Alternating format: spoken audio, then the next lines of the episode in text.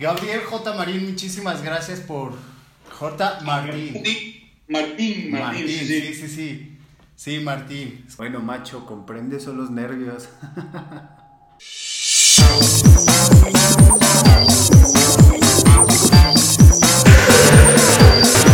Nada, nada. Mi entrevista Tranquilo. internacional. No es la primera, pero me, me ha costado mucho trabajo. Hoy estoy encantado, muchas gracias por haber aceptado esta entrevista. Nada, encantado. Yo, de verdad, mi problema es siempre, como te decía, la agenda y todo aquello. Pero mira, esta tarde tenía este hueco, podemos hacerlo, o sea que genial. Primero que nada, naciste un 12 de julio del 71. Una persona de Sí. cáncer, ¿cierto? Sí. Ascendente Capricornio, Luna en Piscis, y tengo una carta astral muy, muy Justo la puesta de sol, además. Ok, o sea, eso significa que eres creativo, artístico, este, apasionado. Eh, sí, apasionado, sí, mucho además. Se ve, se ve, se ve. Tuviste una, una niñez muy distinta a la que han tenido todos los demás, con esto de la intersexualidad, ¿cierto? Bueno, no sé si todos, algunos hay que han tenido una niñez muy parecida a la mía, pero sí, efectivamente. Yo nací con genitales intersexuales y, bueno, cuando yo nací los médicos pensaban que era una niña. Entonces, me criaron como una niña, me dieron un, un nombre femenino y hasta la pubertad, que ya comencé el desarrollo secundario, eh, empezaba a salir bigote, pelo en el pecho, las piernas, todas las características secundarias masculinas, ninguna femenina. Y bueno, pues empezamos a sospechar que algo diferente estaba ocurriendo. Y bueno, efectivamente ocurría que era un niño. Pasaste de ser Patricia a ser Gabriel, aunque cuando lo platicas parece que fue algo muy sencillo y lo platicas desde la comedia. Eh, eres un estandopero nato. Eh, ¿Cómo logras juntar esta vis cómica a- para algo que podría tomarse como muy denso? Es que el sentido del humor es una estrategia de, de gestión emocional y eh, una más, no la única, no una más.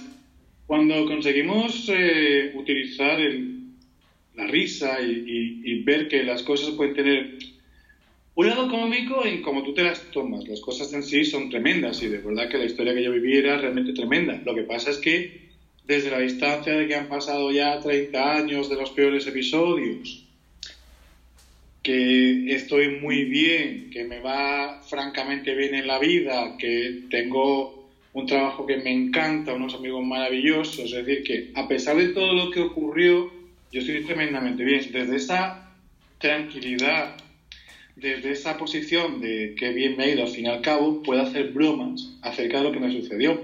Si yo eh, continuara totalmente jodido por la historia que me sucedió, seguramente no haría bromas ninguna.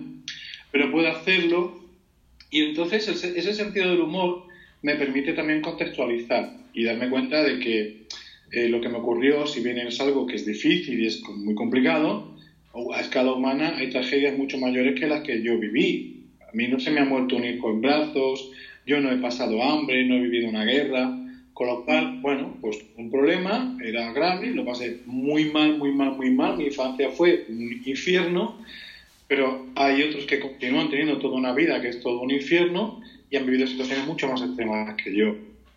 Pero además también me permite comprenderlo, me permite comprender que lo que me ocurrió a mí no fue ni más ni menos que la estadística de la biología puesta en funcionamiento, le tenía que tocar a alguien, me tocó a mí y me hizo vivir una serie de situaciones.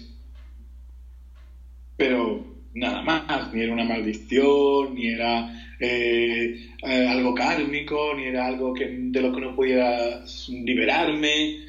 Bueno, una situación complicada que tenía que superar, que superé por mis propios medios. Y ¿Cómo llegaste a la psicología? yo psicología la descubrí como vocación con 16 años estudiando. Tenía un primo que era un niño malísimo. El niño era tremendo. Entonces, para distraerlo, se me ocurrió pedirle que dibujara a su familia. Y entonces hizo un dibujo donde los padres y los hermanos aparecían caracterizados de una manera que tenía muchísimo mensaje. Me puse a investigar sobre interpretación de dibujo infantil y aquello me apasionó. Y a mí la mente humana es algo que siempre me ha fascinado. Supongo que sí que hay un punto en el que yo tenía que entender por qué me pasaba lo que me pasaba, por qué los demás se comportaban conmigo en la forma en que se comportaban. Y eso siempre desde que yo era muy pequeño me confrontó con la psicología humana. Es decir, yo, en el fondo, cuando intento entender por qué esta gente me pega a mí o me insulta porque soy diferente, estoy intentando entender cómo los grupos humanos afrontan eh, la diferencia o las condiciones estigmatizadas. Es decir, al final yo estaba haciendo psicología toda la vida, porque no me quedaba más remedio para sobrevivir. Con lo cual, ya te digo, la mente me fascinaba, el ser humano me fascinaba, siempre había estado haciendo, tanto si era consciente como si no, psicología, y encima descubro que es una forma maravillosa de conocer a los demás y que entretiene, y pues decidí por pura vocación que yo quería ser psicólogo y, fue lo que estudié. No fue fácil dedicarme a ello porque en nuestra profesión además hay mucho desempleo, eh, tienes que o, haces unas oposiciones, al menos en España, o haces unas oposiciones para trabajar en el ámbito sanitario, que hay muy pocas plazas al año, o montas tu propio gabinete. Montar un gabinete sin que te conozca nadie es un riesgo porque vas a invertir un capital y, no, no lo vas a recuperar. Entonces, yo tardé años, estuve trabajando en un montón de sitios. Trabajé en prisiones, yo trabajé enseñando a hacer psicotécnicos, yo trabajé en comercios, he trabajado en muchísimos sitios, hasta que finalmente pues ya conseguí llegar a, ejercer de una forma continuada y todo esto, ¿no? Pero yo te digo, lo mío fue un, un amor que venía desde muy pequeño, que no tenía nada que ver conmigo, sino con la fascinación que producían las mentes de los demás pero sí que es verdad que yo había estado haciendo psicología toda mi vida. Y bueno, pues me lancé a ello, estudié y, muy feliz, muy feliz, la verdad. ¿Y porque puedo ¿Cómo es que te conviertes en un pionero de la psicología afirmativa? Pues yo llegué, fíjate, cuando yo me vine a vivir a... Yo, yo, estaba, claro, yo he ejercido, he sido psicólogo durante mucho tiempo, pero yo llego a Barcelona en 2008. Me vengo a vivir a Barcelona en 2008. Y lo primero que hago es apuntarme a un curso de voluntariado en la organización, en una de las organizaciones LGBT que había aquí en Barcelona, para hacer amigos. Oye, no conocía a nadie, pues dije, pues una asociación gay y allí pues hay amigos. Y empecé un curso de voluntariado y inmediatamente, no había ni siquiera comenzado 2009, me ofrecieron llevar la asesoría psicológica de la coordinadora lesbiana. Y ahí empecé a darme cuenta de que había una serie de problemáticas todas tenían una serie de patrones muy comunes que no nos habían formado para ellas en la universidad y empecé a investigar. Claro, en inglés encuentras con la Gay Affirmative Psychology, que tiene una tradición desde los años 70, principios de los años 70, que hay manuales maravillosos y cursos y journals y un montón de artículos, un montón de material y de una formación intensísima. Me busqué la vida como pude y ahí fue cuando, cuando comencé. Y entre todo lo que aprendí en la teoría y todo lo que practiqué en la consulta, pues fue surgiendo todo lo demás. pero fue algo que, me encontré de sorpresa, fue algo maravilloso. Yo había ido a hacer amigos y encontré toda una vocación. ¿Dabas ayuda de manera telefónica? Al, principio eh, lo que hacíamos, ese curso de voluntariado era para atender una línea de atención LGBT y de información sobre VIH, que era lo que hacíamos. Y aparte de eso, me ofrecieron llevar las, la consulta psicológica de la, de la propia asociación. Sabes que las organizaciones LGBT suelen tener algún psicólogo pues, para atender personas que están en situación de compromiso. Pues yo era uno de esos. Y ahí fue el, comenzar con el contacto directo paciente cara a cara y todo eso, fue ahí. Que todavía, todavía tengo el teléfono y de vez en cuando nos felicitamos la Navidad de mi primer paciente en Barcelona. ¡Qué buena onda!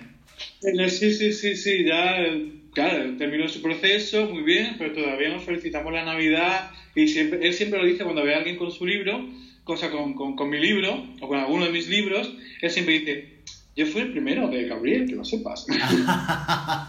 Ahora quiero hacerte preguntas con frases que tú mismo has utilizado en tus videos.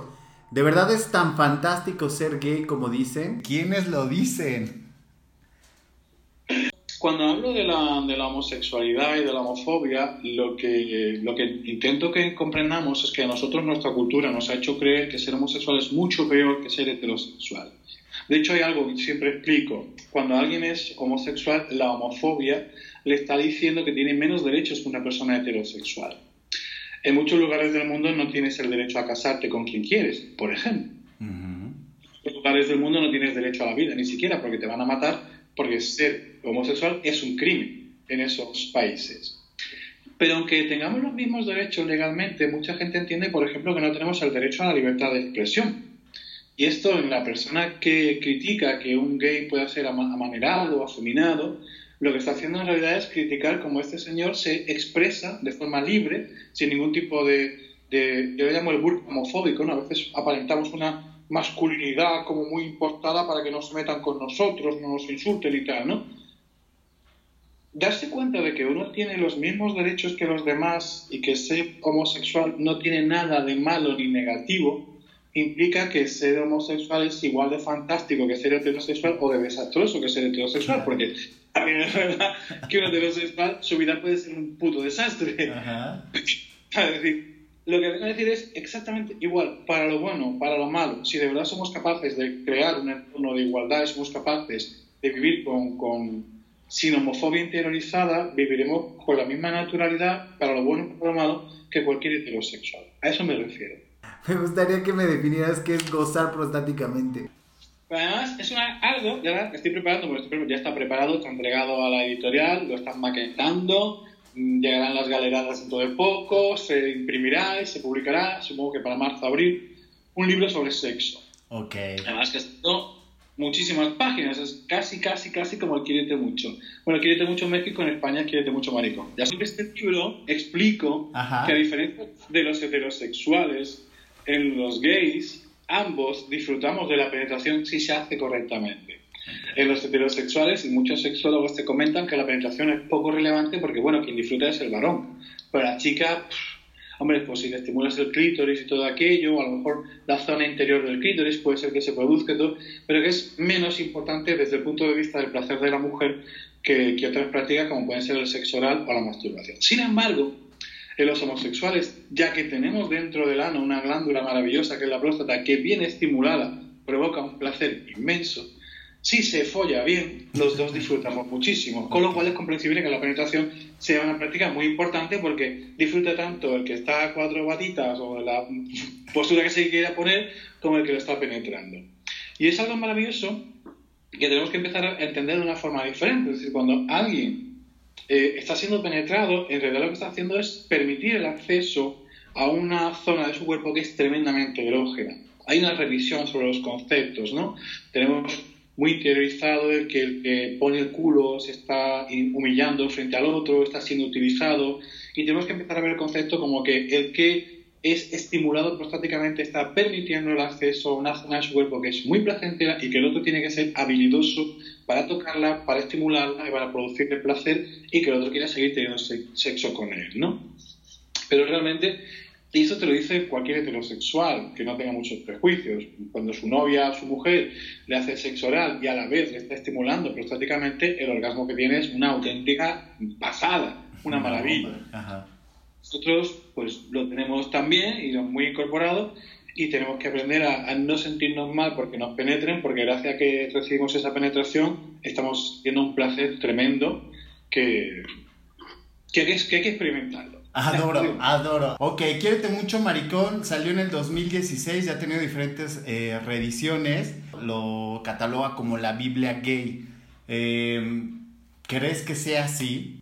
Me, me lo han dicho muchísimas veces y pienso que lo podemos, primero por la extensión que tiene, sí que sería una especie de Biblia y por la cantidad de temas que aparecen. Te cuento. Cuando yo firmo contrato con la editorial, firmo contrato para dos libros el Quiete Mucho Maricón y el Ciclo del Amor Marica, que además queríamos que los nombres fueran parecidos. Los nombres vienen cuando yo empecé a publicar artículos, eh, después de todo esto que te contaba en la coordinadora y todo aquello, pues empiezo a escribir artículos en la revista que se publica, revista gay que se publica en Barcelona, que de hecho se titulaba Gay Barcelona, se llama Gay Barcelona. Y publicaba artículos pues, sobre relaciones de pareja, sobre homofobia interiorizada, etcétera, etcétera e intentaba buscar una frase que sirviera como al final de mis artículos, que fuera muy característica mía, que me reconocieran por ella y que sirviera de despedida. Entonces, como hablaba de autoestima, pero también desde la complicidad, en España nosotros usamos mucho la palabra maricón en el sentido de que puedes utilizar, vosotros que utilizáis el joto, incluso tenéis el verbo de estar joteando y todo aquello, ¿no? Que es muy similar. Y entre amigos nos lo decimos con esa complicidad, es una marca lingüística de complicidad que se llama. Entonces yo terminé mis artículos con la frase quiérete mucho maricón. O pues pásatelo bien y piénsalo y no sé cuántos y si no te cuida, pues no vayas con él, ese tipo de cosas. Y quiérete mucho maricón. Exacto. y ahí terminé.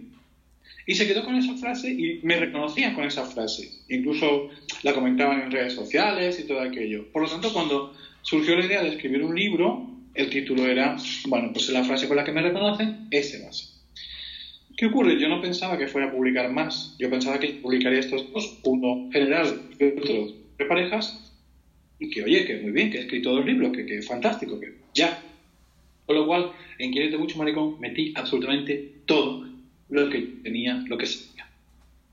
y hablaba de la aceptación de la homosexualidad, de la homofobia interiorizada, del estrés postraumático cuando ha sido víctima de acoso homofóbico, hablaba de parejas, de sexualidad, de salud, de familia, incluso un cuadernillo final con ejercicios para trabajar desde la nosofobia, la homofobia interiorizada, etcétera.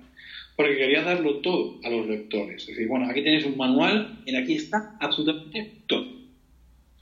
¿Qué ocurrió? Que tuvo tanto éxito que empezamos a hablar de más libros, un cuarto, un tercero, un cuarto, ya hay un quinto proyecto, con lo cual dije, wow, ahora resulta que tengo, que siempre, bueno, de sexo, por ejemplo, en Quierete Mucho había un capítulo y ahora tengo un libro de 450 páginas. Es decir, el sexo da y me quedo corto. O sea, muchísimo más que se puede contar sobre la sexualidad entre hombres. Lo que ocurrió fue eso. Yo pensaba que tenía que darlo todo, no quería escatimar nada a los lectores y, y, lo entregué todo en ese libro. Y luego, pues, lo que estamos haciendo es ampliando. Eso el ambiente, una especie como broma eh, sobre cómo son las relaciones en el colectivo, cómo son pues, los espacios en los que nos vamos relacionando y todo aquello. El ciclo del amor marica. este me lo planteé como. quería las situaciones posibles que puedes vivir, entendiendo el planteamiento del inicio de que las relaciones no duran para siempre y tanto vas a vivir varias relaciones y cada una de las relaciones tiene un inicio, un desarrollo, un punto de, colapso y un final. Y luego vas a estar soltero un tiempo, te estás recuperando y seguramente empieces otra relación. Y es una naturaleza cíclica. De hecho, en, en, un momento del libro explico por qué en, el, en la portada aparece una espiral. Y no es lo mismo andar dando vueltas que andar en espiral. Cuando tú andas dando vueltas siempre estás pasando por el mismo sitio.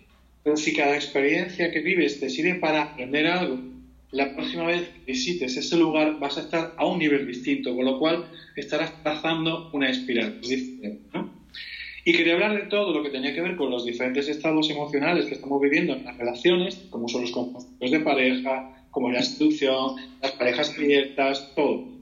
Pero también quise hablar de la soltería. Me parecía muy importante dedicar un capítulo con suficiente extensión para hablar de que no siempre encuentras pareja, que no siempre se está en pareja, que no siempre te apetece estar en pareja y que está muy bien que estemos solteros, que estemos a gusto con la soltería y que la disfrutemos. Entonces, bueno, es un libro que habla sobre soltería y sobre las relaciones sentimentales en todas sus posibilidades. Después escribes eh, Sobreviviendo al ambiente, ¿cierto? Cierto, y este fue porque ya mi editora fue cuando me dijo, venga, vamos a hacer otro libro, recuperemos el espíritu de Quién es mucho maricón que sea intenso, que sea denso, que tenga muchos temas. Y dije, pues mira, hay un tema que es la sexualidad, que da para un montón. Trabajo muchísimo sobre la sexualidad, me hacen muchísimas preguntas sobre sexualidad, vamos a escribir sobre sexualidad. Pero para documentarme, prepararlo, estructurarlo, redactarlo, necesito más tiempo. Venimos haciendo un libro por año y digo, este ritmo no lo puedo mantener.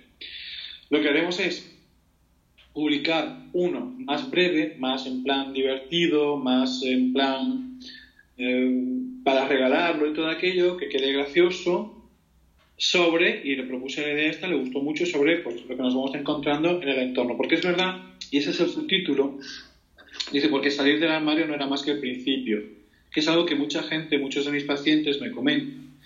Estoy trabajando para aceptar mi homosexualidad, salir del closet, y una vez que salgo y empiezo a relacionarme con otros hombres gays, me encuentro un montón de dificultades que no me esperaba. Y ahora las relaciones como son, y la sexualidad como es, y si voy a un antro como es, y si voy a un sauna como es en el sauna, y cómo es la vida en el mundo marica que yo me pierdo. Y me decían, tienes que hacer una guía para una vez que sales del closet, todo lo que viene después. bueno, pues creamos esta comarca imaginaria de Maricalandia, con Grindenburgo, que es el barrio, y vamos hablando, se va hablando de todo como si fueran diferentes comarcas. Okay Cuando hablamos de las aplicaciones, pues Grindenburgo. Cuando hablamos del turismo gay, hablamos de Costa Polvete. Cuando hablamos de la parte sexual, fucking field. Y son diferentes comarcas que vamos explicando qué ocurre en esos diferentes contextos. Se nos ocurrió con un amigo también, un dibujante de cómic que vive aquí en Barcelona, también gay, Sebas Martín, hiciera ilustraciones. De forma que yo iba explicando diferentes temas y él hacía la ilustración al respecto. Medios de comunicación LGTB, pues él hacía un chiste gráfico sobre un gay comprando una revista escondida en no sé dónde, tal. Eh, vamos a hablar de los cuartos oscuros. Pues él hacía la broma, hacía un dibujo, un gag, pues en un cuarto oscuro que, que podías encontrarte. Y bueno, entre los textos que fueron, me dejé llevar por el sentido del humor y hacer bromas y todo aquello, diciendo muchas cosas muy serias, pero también intentando que nos riéramos pues él luego metió también su humor y quedó una cosa muy divertida, muy divertida. Y eso me dio tiempo también, desde la tranquilidad, de ir documentándome, preparándome tal, para hacer el libro que sale ahora en, primavera. O sea que tenemos una exclusiva. Sí, tenemos, tenemos libro ya próximamente. Yo no sé si será en marzo, marzo-abril, lo tenemos. Aquí solemos eh, publicar siempre antes del 23 de abril, porque el 23 de abril, que es el día del libro, aquí en Cataluña, además es San Jordi, San Jorge que es un día muy, muy, muy especial porque la costumbre es que se regalen libros y rosas. Y ese día, todos los escritores estamos en la calle firmando ejemplares, la gente viene a comprar los libros, a llevárselo firmado, a hacerse la fotografía con los escritores, y si sacas libro tiene que estar antes de San Jordi en la calle para pasar el San Jordi con los lectores. Con lo que, como muy tarde, muy tarde, muy tarde, pues el 23 es jueves, como muy tarde, muy tarde, muy tarde, el jueves anterior tiene que haber salido el libro. Es decir, a la vuelta de Semana Santa, como muy tarde, muy tarde. Seguramente será antes. Claro, es la, es la Navidad literaria, ¿no? Sí, sí, sí, sí, para nosotros absolutamente. Es, es, ese es el día. ¿Cómo decidiste ser youtuber? De nuevo por casualidad. De verdad, yo lo cuento.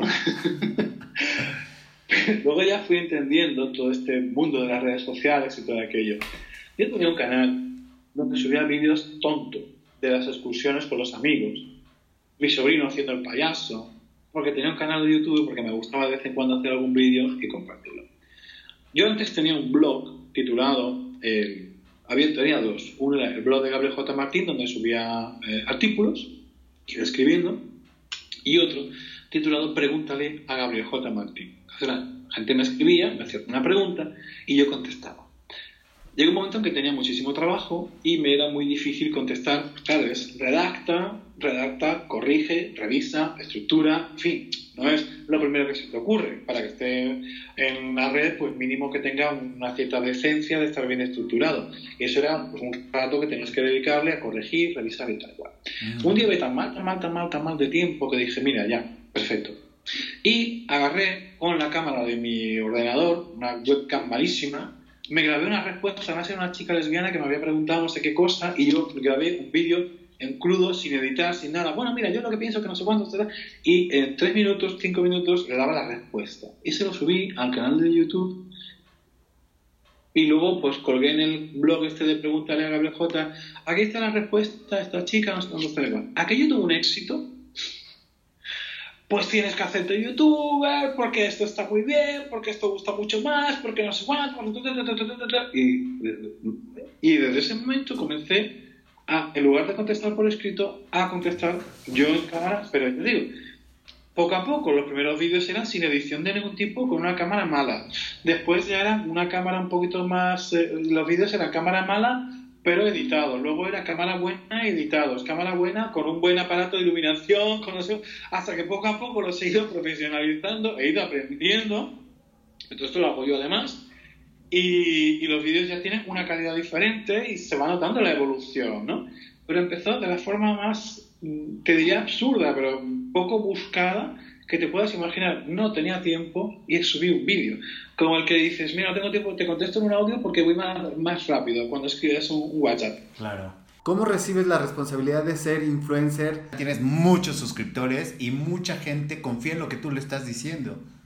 Sí, y es una y pesa, pesa mucho. Intento llevarlo lo mejor posible, entendiendo que como todos los seres humanos algún día me puedo equivocar y que si me equivoco, pues oye, lo sentiré mucho y pediré disculpas si fuera necesario pero intentando hacerlo siempre lo mejor posible. O sea, cualquier libro lleva horas y horas y horas y horas y horas de revisión. Yo tengo hasta nueve versiones diferentes impresas y revisadas con bolígrafos rotuladores de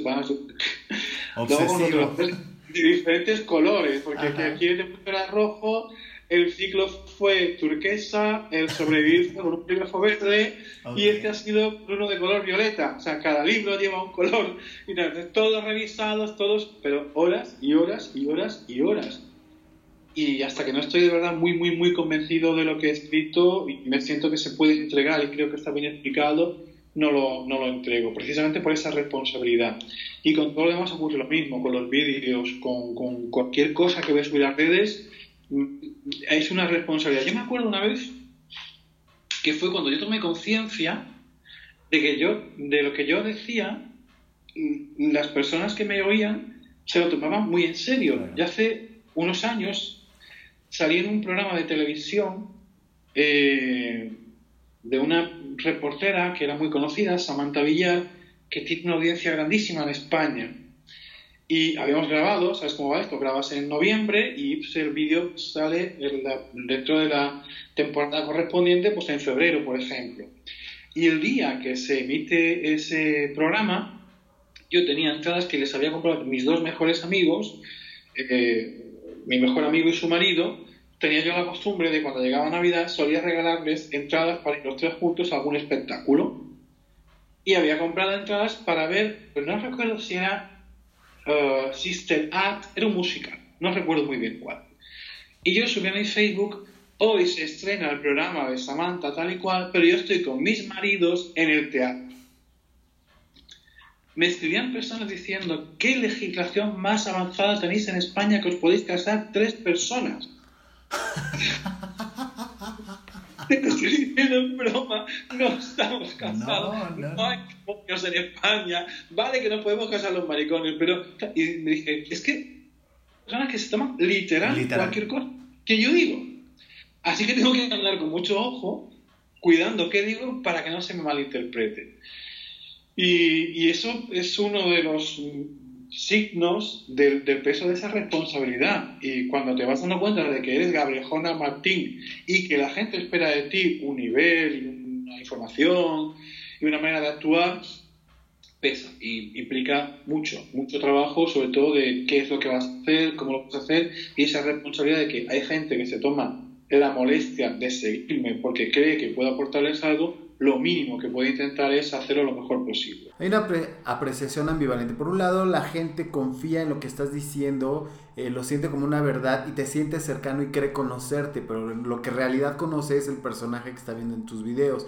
Y por otro lado, habrá personas que no crean en ti, que pues estén en contra de lo que tú estés diciendo, también exactamente por el mismo fenómeno, que creen conocerte a través de lo que pasa en tus videos me siento bastante afortunado, no recibo apenas feedback negativo y cuando he recibido feedback negativo suelen estar eh, por parte de personas que están muy sesgadas, es grupos homófobos, por ejemplo, yo entiendo que me ataquen, ¿no? Si yo estoy diciendo que eso de las técnicas aversivas o que nadie puede dejar de ser homosexual, yo digo que las técnicas aversivas es una mentira, que es una estafa y que solamente una persona con un planteamiento religioso sectario se lo podría creer, pues yo entiendo que esa persona se enfade conmigo.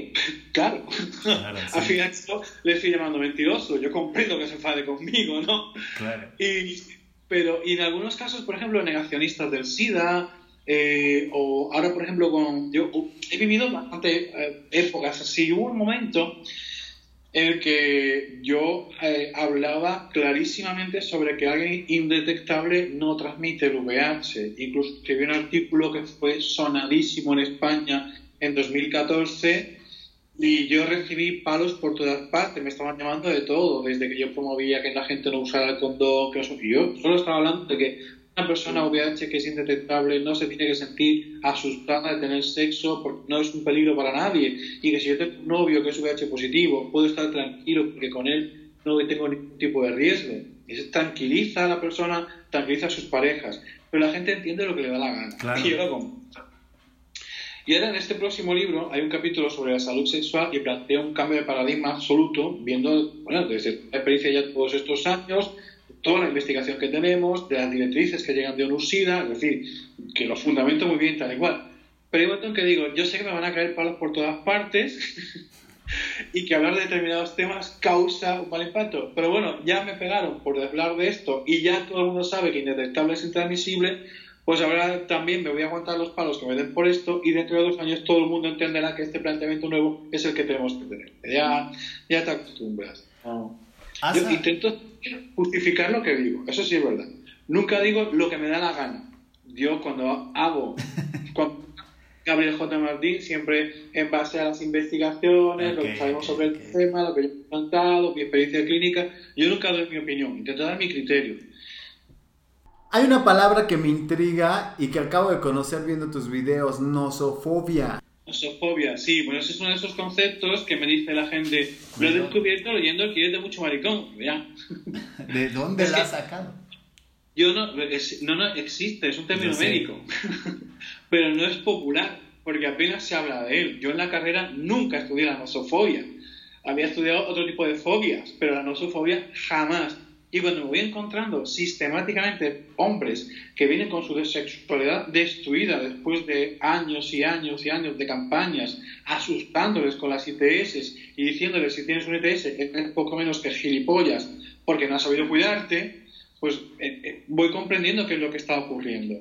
Pero el término nosofobia, te juro, lo puedes poner en Google, aparece. Sí, claro, claro, claro que existe. De hecho, es cercano a la hipocondria, es el, el antónimo de la hipocondria. Porque en hipocondria intenta, eh, te estás enfermando de todo mentalmente, pero averiguas qué pasa. Y la nosofobia es no, y es una negación absoluta.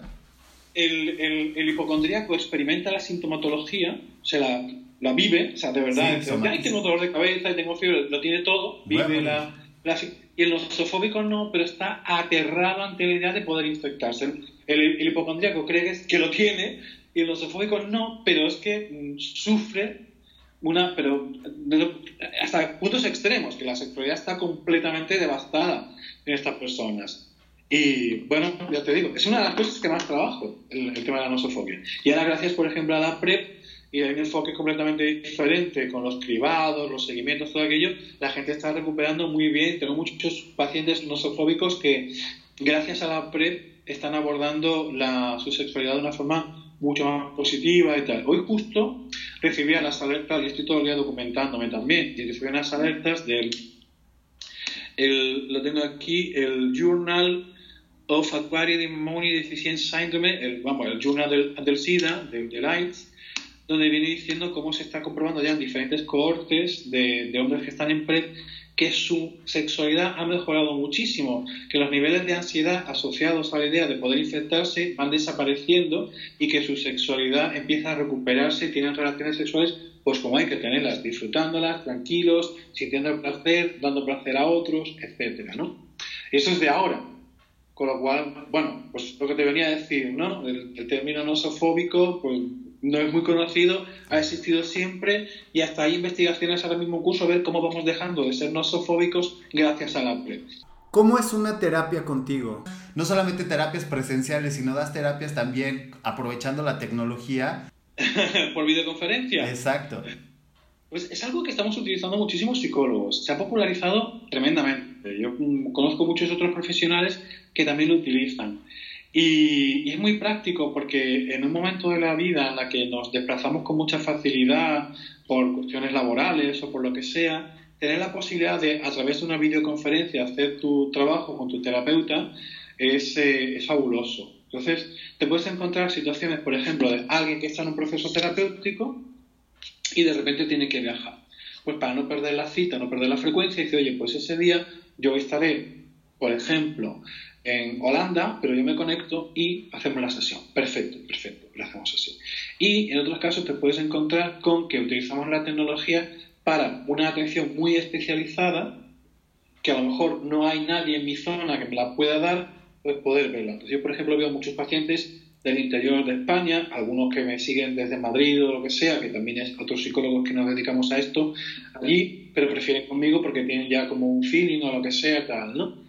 Pero, es decir, aunque no haya un psicólogo especialista en este campo en tu ciudad, da igual, porque con Skype, pero con el propio WhatsApp o con FaceTime, eh, Facebook, todas las redes sociales tienen videoconferencia y puedes hablar estés donde estés. Y eso es maravilloso porque permite la comunicación. Hombre, el trato humano, cuando tienes un momento de derrumbe, pues a lo mejor le puedes dar un abrazo a esa persona. Cuando no, pues, pues tienes que recurrir a otro tipo de técnicas. Le mandas un emoji. O me acerco mucho a la pantalla y le digo, Este tipo de cosas de teatralidad también tiene que ver porque hay que romper esta barrera de que por medio de nosotros hay una, pues un montón de kilómetros de distancia y una pantalla. saber moverte, las manos, que eh, los gestos, el, el, el, cambio de la flexión de la voz, todo aquello, tiene que ver con que en el otro no tiene que tener delante de él una pantalla, sino un ser humano que le está tocando, que le está moviendo cosas, ¿no? Y estoy muy contento, la verdad que he hecho procesos muy bonitos, también llevo un montón de años trabajando por videoconferencia y, es precioso encontrarte con personas que han hecho pues, toda su terapia contigo, y ya están muy bien, y luego te los encuentras cuando vas a su ciudad a presentar el libro o lo que sea, y los ves estupendos y te abrazas, y es, muy bonito. Ya, ya, te digo, de esa posibilidad de llegar a cualquier sitio y es genial. Eh, tengo pacientes de México, tengo pacientes de Chile, tengo pacientes en Ghana, tengo pacientes en Japón, es, maravilloso. Un control horroroso con los horarios, porque esto morirse. Bueno, ¿y cuántas horas de diferencia? Y en España, además, el horario de verano, el horario de invierno, no sé cuántos, es un horror.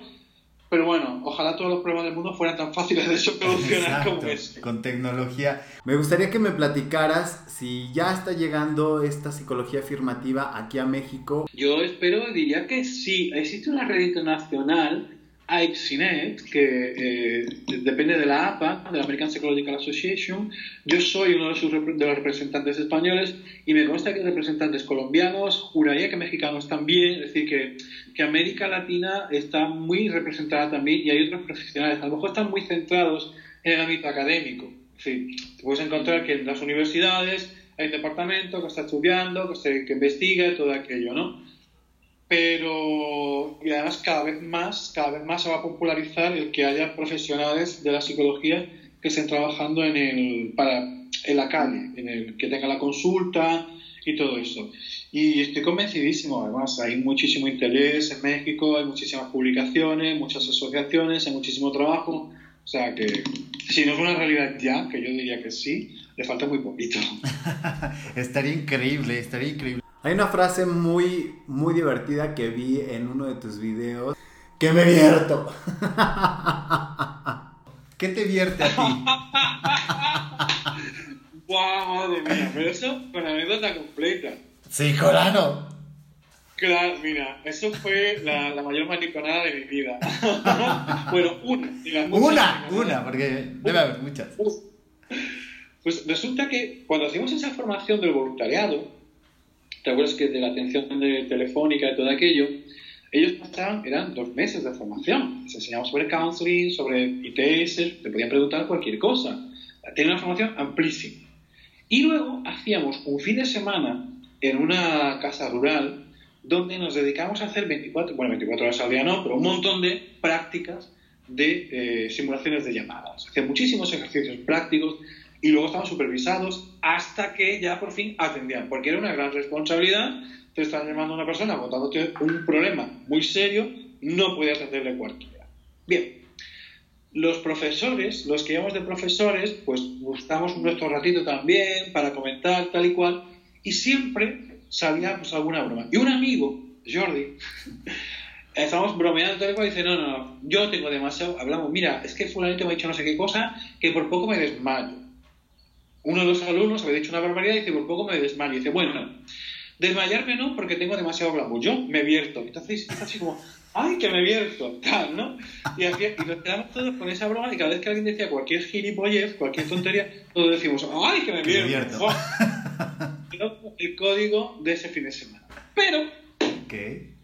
yo el lunes, o sea, eso fue viernes, sábado y domingo, el lunes por la mañana voy a mi nuevo gimnasio. Me había mudado, y voy a mi nuevo gimnasio. Y llego a las 7 de la mañana, antes de irme a trabajar, a hablar con el técnico del gimnasio para pedirle, por favor, unas rutinas y todo aquello. Y claro, el gimnasio a esas horas pues, estaban un montón de señores jubilados que están acostumbrados a levantarse muy temprano que están allí en las elípticas, en las citas, no sé qué. Y el, monitor, pues un tipo, pues imagínate, dos metros de ancho por dos metros de una cosa gigantesca. Y me dice, bueno, tal, no sé qué, ¿qué quiere? decir mira, pues una rutina. Pues, bueno, ¿y qué objetivos quiere? Dice, hombre, pues quiero muscular un poco y sobre todo, pues perder la barriga y todo aquello. Dice, hombre, la barriga a ciertas edades es difícil perderla. Y dice, ¡ay, no me digas eso de nada! Pero me del gimnasio y de repente el monitor me miraba con los ojos así como diciendo, ¿qué es esto? Todos los señores que estaban en la elíptica se quedaron detenidos mirando al maricón que estaba allí haciendo la chorrada aquella. Y bueno, yo llegué a mi gimnasio diciendo, hola, ¿qué tal? Soy maricón del gimnasio, buenas tardes, buenos días, encantado de conocerles. Y ya está, no problema. Ya, está. ya está. Si una vez que haces las presentaciones ya todo el mundo te saluda y eso. ¿Por qué deberíamos de tomar terapia contigo? Hombre, conmigo con quien sea. O con quien sea, macho, pues yo de alguna manera hay que retribuir el, el, agradecimiento que me has dado de todo tu tiempo. Al contrario, agradecidísimo yo de que hayas contado conmigo.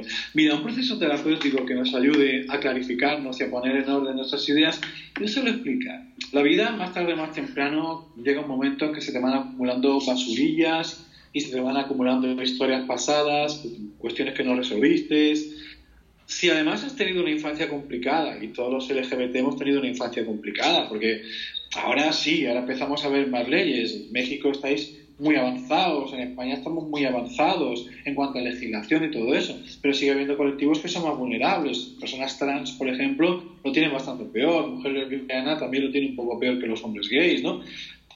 Y estamos hablando del año 2020. Si has nacido hace 40 años, pues todavía era muchísimo peor. Sí, claro hemos sufrido, hemos tenido mucho miedo, nos han rechazado, nos han estado continuamente lanzando mensajes de que nosotros no valemos para nada porque somos unos maricones o unas bolleras o no sé cuántas cosas así, ¿no? Eso te ha afectado a toda tu estima, cómo te valoras a ti mismo y por tanto en cómo te das a valer con los demás. Eso esa huella que está ahí, pues que vayas un tiempo y hagas un proceso de entender cómo te afectó y cómo sanarlo y todo aquello, a todo el mundo le va bien. A veces la terapia puede ser con un profesional, a veces la terapia a veces consiste en que uno reflexione y empiece a clarificar sus ideas acerca de lo que le está ocurriendo, pero si es con un profesional cualificado, evidentemente mucho mejor, le va a ser muy de ayuda, sobre todo si como cualquiera de nosotros hemos sufrido unas infancias y unas adolescencias muy terribles. En cualquier caso, de verdad, a todo el mundo le sienta de maravilla una apuesta a punto y hay que hacérsela de vez en cuando. Ok, oye, ¿cuál de tus libros recomendarías a la gente heterosexual o no binaria para entender el mundo gay? Y para, si es para entender el mundo gay, es sobrevivir al ambiente. Okay. Porque además está hecho de una forma muy, muy divertida, que nos reímos todos mucho y, les hará gracia leerlo. Hay lectores que me cuentan, dice, este libro me lo quitó mi madre, se reía un montón con las cosas que contabas todo allí, todo aquello, ¿no? Pero si lo que quieren es entender a un homosexual, el quiere mucho maricón es básico, básico. O sea, que según lo que pretendan, si lo que quieren es conocer cómo nosotros nos relacionamos, el primero. Pero si quieren entendernos a nosotros, quiere mucho maricón sin duda. Parece magnífico. ¿Algo que quisieras agregar para finalizar la entrevista? que estoy muy agradecido. Estoy muy contento de verdad del cariño de México. Muchas veces me preguntan, ¿cuándo vendrás? ¿Cuándo vendrás? Digo, me encantaría, de verdad, porque amo el país, amo la gente. De aquí en, en, Barcelona hay una comunidad mexicana importante, tengo varios pacientes mexicanos y siempre comentamos, hay una proximidad cultural y un cariño que un español en México siempre se siente en su casa. Con lo cual tengo muchísimas ganas de ir por allí, una barbaridad además y, la respuesta que tengo de vosotros, el cariño que recibo de vosotros es tan grande, tan grande, que, que me quedo... Que te viertes. Sí, exactamente, que me vierte completamente. Iba a decir que me mojo y todo aquello, pero bueno, lo dejamos Antes de terminar, que me explicaras qué es guay, cómo se escribe, de dónde salió, de dónde surgió, porque lo he escuchado muchas veces, pero no sé qué significa. Es una palabra española Guay se escribe G-U-A-Y. Ok. Y algo que está guay es algo que está muy bonito, interesante, que algo que te sienta bien. Guay es un término con, comodín que se utiliza para hablar de cualquier cosa, de cualquier persona, cualquier situación que sea, pues eso, agradable, que sea bonita, que sea satisfactoria. Oye, ¿dónde? Pues mira, que te he comprado. ¡Ay, qué guay el, el, disco que me has regalado! Me parece un disco maravilloso. Oye, pues esa serie está muy guay. Es una serie, está muy, quizá un poco como. Está muy padre, algo así que decimos. Ya, ya, ya. Es un poco, un poco al estilo. Está muy padre, está re padre, está muy guay. Ese sería el, el el significado, sí, porque, sí, porque de repente de, dónde sale? ¿Es un anglicismo o qué? Eh, no, no, no, pues no sé ni de dónde viene, vete a saber de dónde viene. ¡Qué mierda! Exactamente, no sé, yo, esto es de los años 80 además, de ah. hubo una época en España que llegaron un montón de palabras nuevas con la gente de la, de la movida, hubo un movimiento cultural muy importante, Alaska, que os la robamos. Sí, Cuando nuestro olvido Alaska, ella vino, exactamente, ella vino de México y en España ella fue una de las protagonistas de un movimiento cultural que era medio pop, medio punk, una estética rompedora, que a nosotros además, justo después de la dictadura, nos cambió muchísimo, fue muy iconoclasta porque cambió mucho los conceptos sobre la sexualidad, sobre el género, sobre la forma de relacionarse, sobre la música, fueron tremendamente rompedores. Y en aquella época fue cuando empezó lo del guay. Oh, En plan, uno, en plan de muy, muy antiguo, se decía guay del Paraguay era como... Eso ya no se lo escuchas a nadie y si se lo escuchas a alguien tiene 70 años por lo menos. ¿De acuerdo? Ok. Muchísimas gracias, Gabriel. Gracias por haber aceptado esta entrevista. Muy feliz, de verdad. Me hace mucha ilusión, te lo aseguro. Gracias a vosotros. Y nos vemos en el siguiente capítulo de Gabo Visión.